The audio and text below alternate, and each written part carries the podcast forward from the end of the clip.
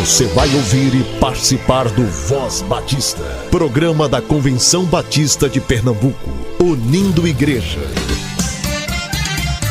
Voz Batista de Pernambuco, bom dia! Bom dia, bom dia! Bom dia, muito bom dia, povo batista de Pernambuco.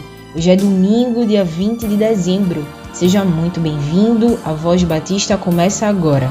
Eu e você, igreja presente, nação entre as nações, família de Deus, um povo entre os povos, luz para toda a gente, uma voz, um coração, uma voz, um coração.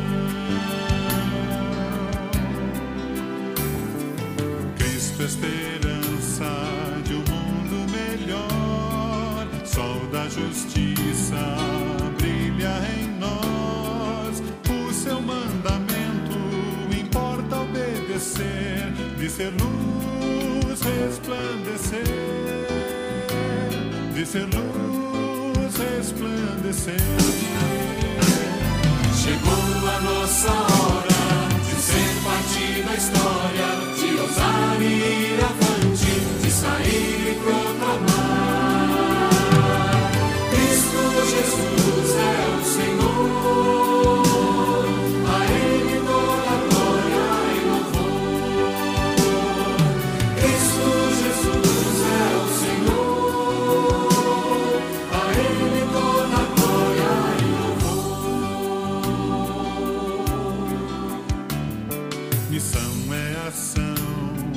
transforma e abençoa, motiva a nossa vida, ajuda as pessoas, enfrenta a miséria, reparte o pão da vida com paixão e salvação, com paixão e salvação. Chegou a nossa hora de ser parte da história,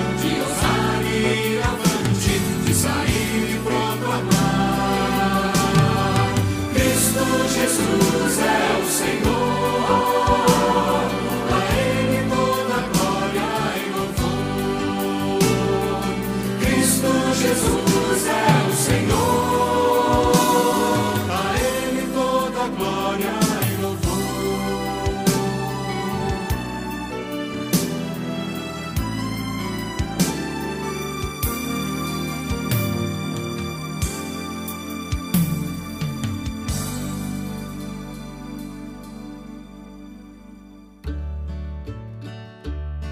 Seminário de Educação Cristã, o SEC, está com as matrículas abertas para o curso de formação ministerial em Educação Cristã. O curso tem duração de três anos e está sendo oferecido na modalidade EAD e na modalidade presencial. As aulas iniciam no dia 1 de fevereiro de 2021 e as matrículas vão até o mês de janeiro, dia 20. Se você é um vocacionado ou vocacionada, entre em contato com o SEC. Se Deus o comissionou ao ministério, prepare-se bem para servi-lo. Para mais informações, ligue 3423 3396. Vou repetir: 3423 3396. Ou entre em contato através do e-mail secretaria@sec.org.br.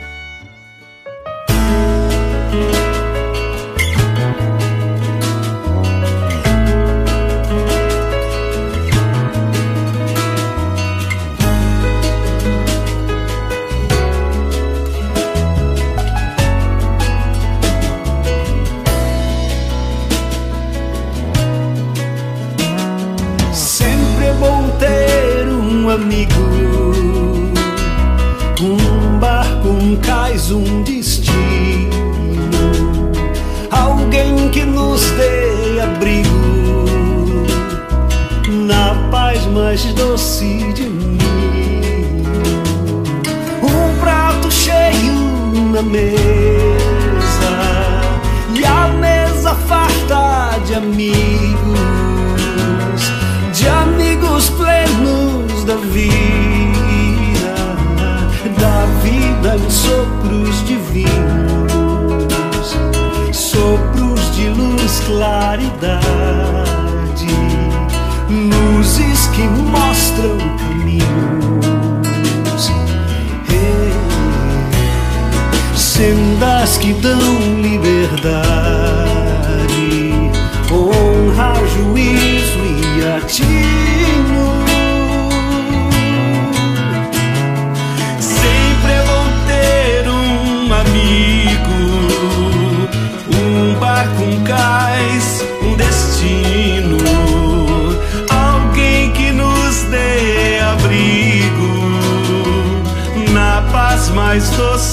de um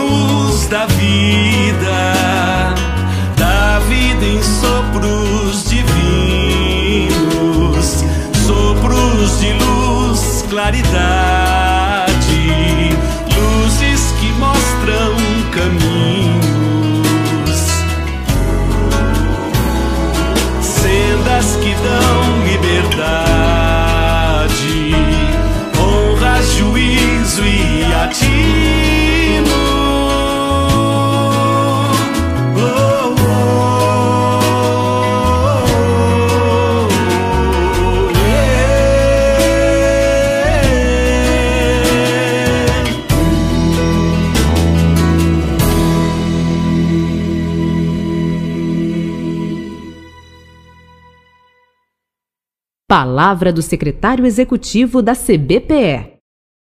Bom dia, Rádio 20. Gostaria de convidá-lo a pensar por alguns minutos em- João capítulo 1, verso 14, um texto muito conhecido e apropriado para esse período natalino. O texto que diz: Aquele que é a palavra tornou-se carne e viveu entre nós. Vimos a sua glória, glória como a do unigênito do Pai, cheio de graça e de verdade. Há uma outra tradução que diz: E o Verbo se fez carne e habitou entre nós, e vimos a sua glória, glória como a do unigênito do Pai, cheio de graça e de verdade. Vimos a sua glória. E eu fiquei me perguntando qual a glória que vimos no Verbo que se fez carne. Qual a glória que nós vimos na pessoa de Jesus, que é o Deus encarnado? Quando nós pensamos em glória, uma das coisas que vem à nossa mente é a beleza. A beleza é um indicativo de um lugar glorioso. Tanto é que quando nós pensamos no céu, usando a linguagem joanina do Apocalipse, nós vemos o céu como feito de ruas de ouro e de cristal é a glória. Nós muitas vezes pensamos assim também com a glória de Deus e relacionamos ao templo, e então fazemos templos majestosos, templos gloriosos, lindos, maravilhosos, e nenhum problema quanto a templos bonitos, templos arquitetonicamente, esteticamente bem feitos e bonitos, nenhum problema quanto a isso. O problema é quando nós não entendemos o que significa a encarnação da glória de Deus. Encarnação da glória de Deus que não tem a ver, primeiramente, com beleza material. Nós vamos perceber com mais clareza o que seria essa essa glória que nós vimos na encarnação do Verbo quando nós estudamos as Escrituras. Percebemos, por exemplo, que Jesus rejeitou alguns tipos de glória. Em Lucas capítulo 4, dos versos 3 a 12, nós percebemos Jesus, por exemplo, renunciando à glória do poder popular. O diabo disse: Se você é o filho de Deus, manda esta pedra que se transforme em pão. Então, o diabo estava propondo a Jesus a glória do poder popular. O diabo sabia o quanto as pessoas necessitavam de pão. O diabo sabia o quanto era a fome ou quanto a fome imperava naquele lugar onde Jesus estava. Portanto, transformar pedras em pão tornaria Jesus um homem glorioso do ponto de vista do poder popular. Numa certa ocasião, Jesus multiplicou pães, e isso fez com que a multidão que o seguia aumentasse significativamente. E aumentou tanto seus seguidores por conta da multiplicação dos pães, que em João capítulo 6 ele faz uma crítica a essa multidão. Vocês me seguem não pelo pão que permanece, mas pelo pão que perece. Nem só de pão o homem viverá, ele havia respondido a Satanás. Portanto, multiplicar pedras em pães poderia gerar a glória popular. Para você ter uma noção do que eu estou falando, é algo semelhante ao Bolsa Família, ao auxílio emergência.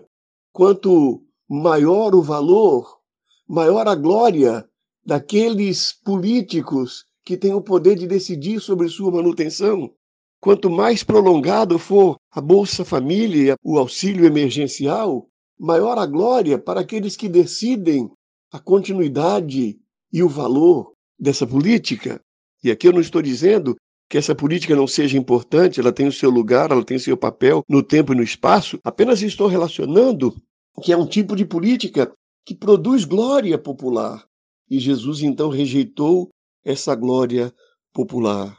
Jesus renunciou à glória do poder político. Quando o diabo levou-o a um alto e um lugar alto e mostrou-lhe num relance todos os reinos do mundo e lhe disse: Eu lhe darei toda a autoridade sobre eles e todo o seu esplendor, porque me foram dados e posso dá-los a quem eu quiser. Então, se você me adorar, tudo será seu. Jesus respondeu: Está escrito: adore o Senhor, o seu Deus, e só a ele preste culto. Para Jesus era uma coisa muito simples e clara. A glória de viver sob o domínio de Deus era muito mais importante do que viver dominando seres humanos. Por isso, Jesus renunciou à glória do poder político, não porque Jesus não entendesse o papel da política, a importância da política, de como a política é inerente à nossa vida humana e nós necessitamos saber fazer boa política.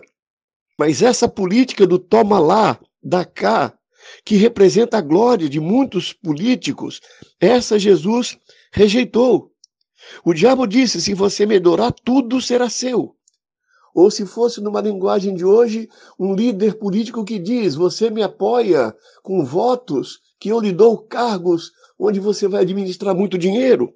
Jesus disse: adore o Senhor seu Deus e só a ele preste culto. Significa: eu não quero esta glória do poder político. Jesus renunciou à glória do poder espiritual. O diabo levou a Jerusalém, colocou na parte mais alta do templo e lhe disse: Se você é o filho de Deus, jogue-se daqui para baixo, pois está escrito: Ele dará ordens a seus anjos a seu respeito, para lhe guardarem. Com as mãos, eles o seguirão, para que você não tropece em alguma pedra. E Jesus respondeu: Dito está, não põe à prova o Senhor, o seu Deus. Jesus tinha poder sobre todas as coisas, mas Jesus havia se esvaziado de si mesmo, esvaziou-se da glória de ser Deus. Ele não mudou as leis naturais para satisfazer sua vontade, pois isso iria de encontro ao propósito de sua vinda. E ele sabia muito bem qual era o propósito da sua vinda. Por isso ele renunciou à glória do poder espiritual, que lhe dava poder para alterar as leis naturais em seu favor, porque não era isso que ele buscava para sua vida. Além de Jesus rejeitar a glória, algum tipo de glória ou alguns tipos de glória, ele também suportou a inglória. Ele suportou, por exemplo, a rejeição de seus irmãos no capítulo 7 do Evangelho de João. Ele sofreu rejeição. E sofrer rejeição é algo bastante duro, e principalmente para uma pessoa que está interessada em glória, uma pessoa que está interessada em ser glorificada é, entre seus pares, sofrer a rejeição é, é algo que mexe profundamente na alma. Jesus experimentou isso. Mas isso não afetou a sua vida, porque ele não buscava a glória dos seus irmãos. Jesus sofreu a rejeição dos poderosos líderes religiosos. Eles o queriam matar. Eles o chamaram de Beuzebu. Ele viveu é, a experiência da rejeição daqueles que tinham poder, poder na religião e poder político. Ele experimentou isso. Jesus experimentou a rejeição dos que tiveram seus negócios prejudicados. Em Marcos capítulo 5, nós vemos que quando ele expulsou é, uma legião de demônios da vida de um homem que vivia sofrendo, e essa legião de demônios pediu para ser é, tirada daquele corpo e lançada no corpo de porcos.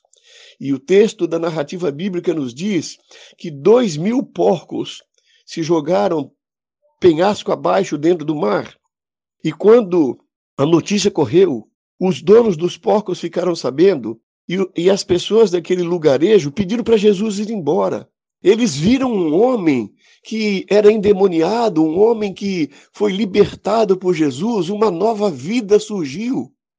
Eles deviam estar felizes, alegres, mas para eles, dois mil porcos valiam mais do que a vida de uma pessoa. A economia estava acima da vida. E por isso eles preferiram Jesus distante a correr risco de ter problemas com a sua economia.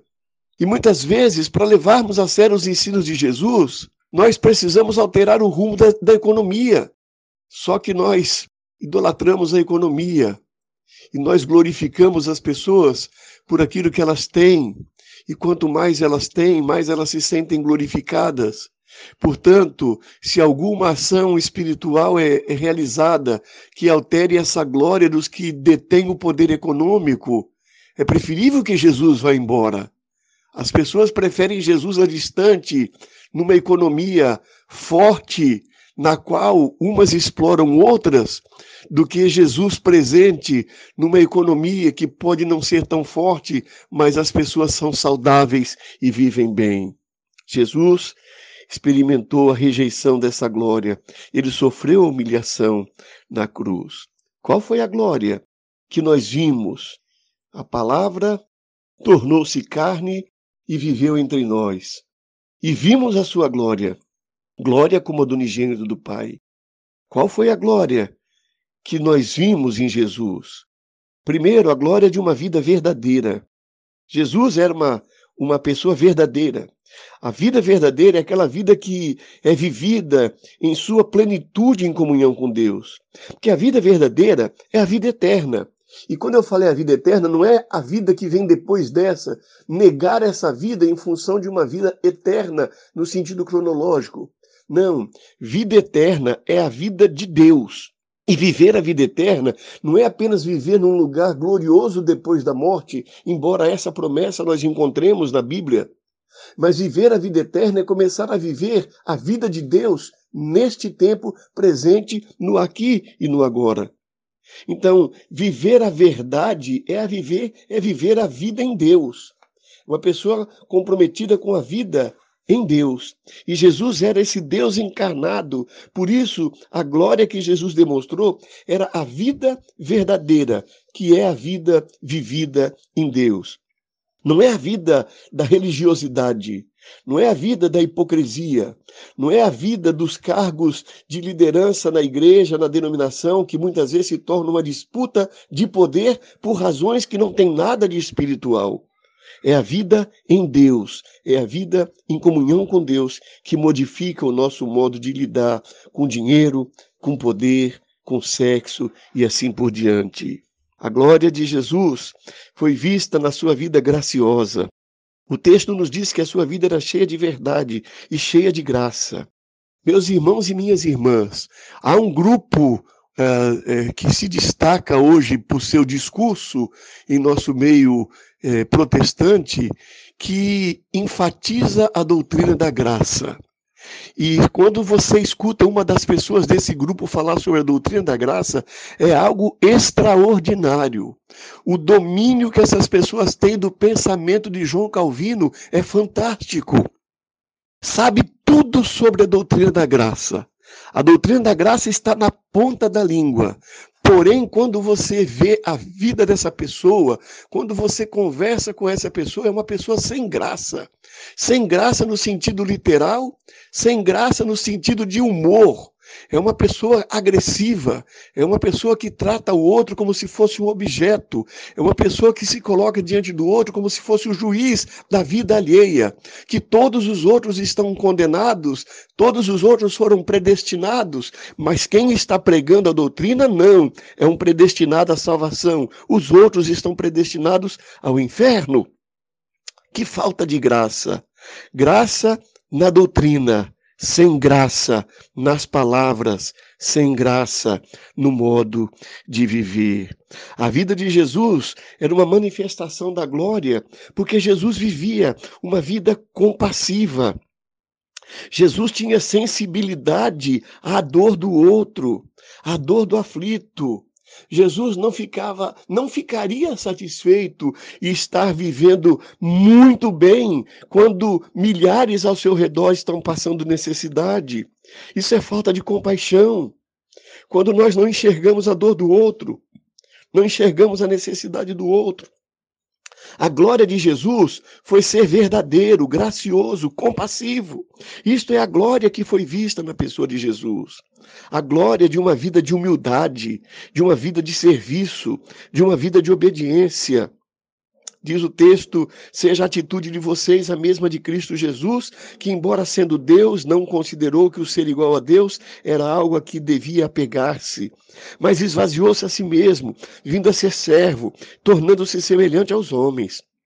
E sendo encontrado em forma humana, humilhou-se a si mesmo e foi obediente até a morte e morte de cruz. Por isso Deus o exaltou à mais alta posição e lhe deu o nome que está acima de todo nome, para que ao nome de Jesus se dobre todo o joelho no céu e na terra e debaixo da terra, e toda língua confesse que Jesus Cristo é o Senhor, para a glória de Deus. Percebe? Percebe por que Jesus foi exaltado à mais alta posição? Percebe é, por que Jesus foi colocado numa posição gloriosa? Ele foi colocado numa posição gloriosa, porque em sua vida a glória de Deus se manifestava. Se manifestava através de uma vida verdadeira, se manifestava através de uma vida graciosa, se manifestava através de uma vida compassiva, se manifestava através de uma vida de humildade, se manifestava através de uma vida de serviço ao outro, se manifestava através de uma vida de obediência. E por conta dessa, desse tipo de caráter é que a glória de Deus se manifestava em Jesus e nós vimos a sua glória. Eu quero convidar você que me ouve nesse momento a pensar, não, não é construindo grandes obras, fazendo grandes feitos, desenvolvendo grandes projetos que nós vamos fazer com que a glória de Deus seja percebida em nossa vida, em nossa igreja. Nada contra grandes projetos e grandes obras. Mas que fique claro que a glória de Deus não está nos grandes projetos, nos luxuosos projetos, nas grandes obras. A glória de Deus está na vida simples de cada pessoa no cotidiano, que que se propõe a ser verdadeira, graciosa, compassiva, humilde, serviçal e obediente. Aí está a glória de Deus. Que de fato nós manifestemos a glória de Deus através da nossa vida neste Natal e por todos os anos da nossa vida. Que nós manifestemos a glória de Deus a começar da nossa família, na nossa igreja, no trânsito, no trabalho, e na vida. E lutemos para que a glória de Deus se manifeste neste país extraordinário, porque isso fará com que a qualidade de vida da população brasileira, da população mundial, seja totalmente modificada. Que Deus assim nos abençoe. Eu sou Edivar Jimenez de Oliveira, pastor da Igreja Batista em Casa Forte, no Recife, e secretário-geral da Convenção Batista de Pernambuco.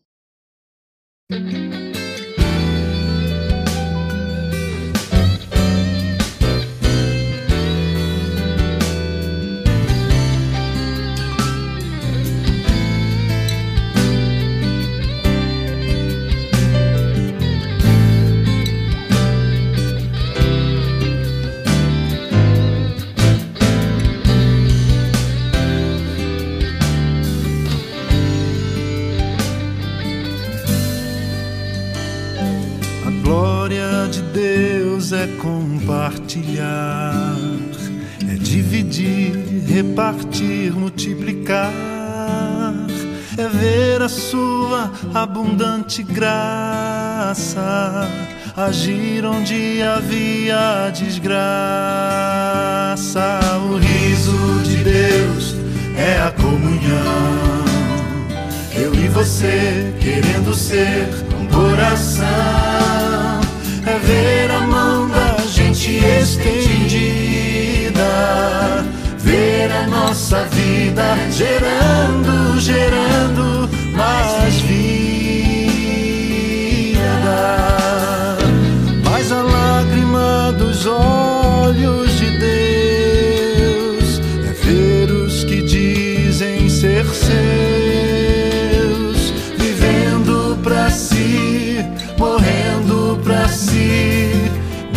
assim achando-se filhos de Deus. Não era pra ser assim, não era o que Deus planejou. Mas ver a nossa vida gerando, gerando, ver a nossa vida frutificando, vida gerando,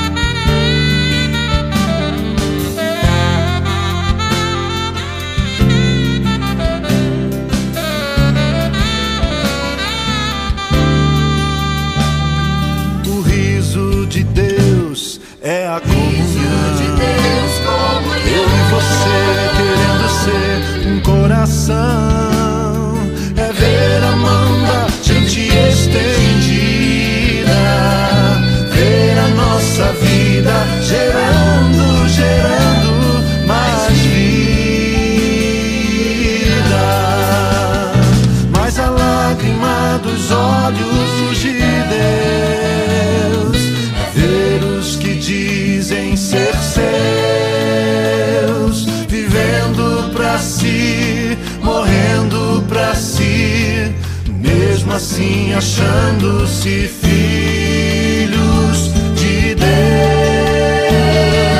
Não era pra ser assim, não era o que Deus planejou. Ver a nossa vida gerando, gerando, ver a nossa vida frutificando,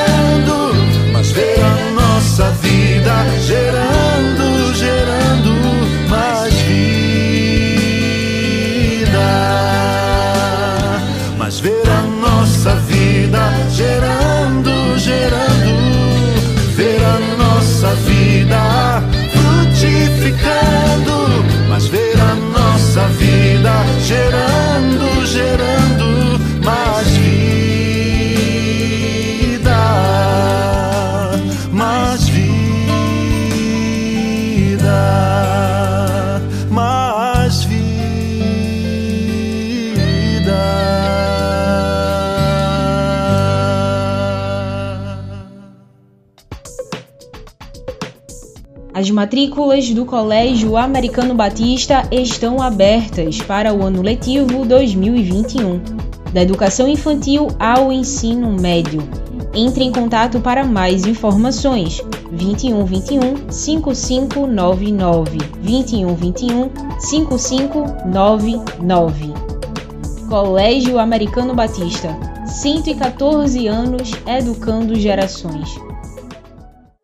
Convenção Batista informa. Informa. A Convenção Batista de Pernambuco está unida ao esforço da população brasileira. Por isso, este programa está sendo exibido em caráter provisório. Este é um momento para estarmos unidos e cuidando uns dos outros, atentando para as orientações sanitárias, evitando aglomerações, contatos físicos e, principalmente, mantendo nossos corações seguros em Deus, porque ele sustenta as nossas vidas. Fortalecei-vos no Senhor e na força do seu poder. Efésios capítulo 6, versículo 10. Você ouviu e participou do Voz Batista, programa da Convenção Batista de Pernambuco, unindo igreja. Obrigado por sua atenção e companhia. Até a próxima edição.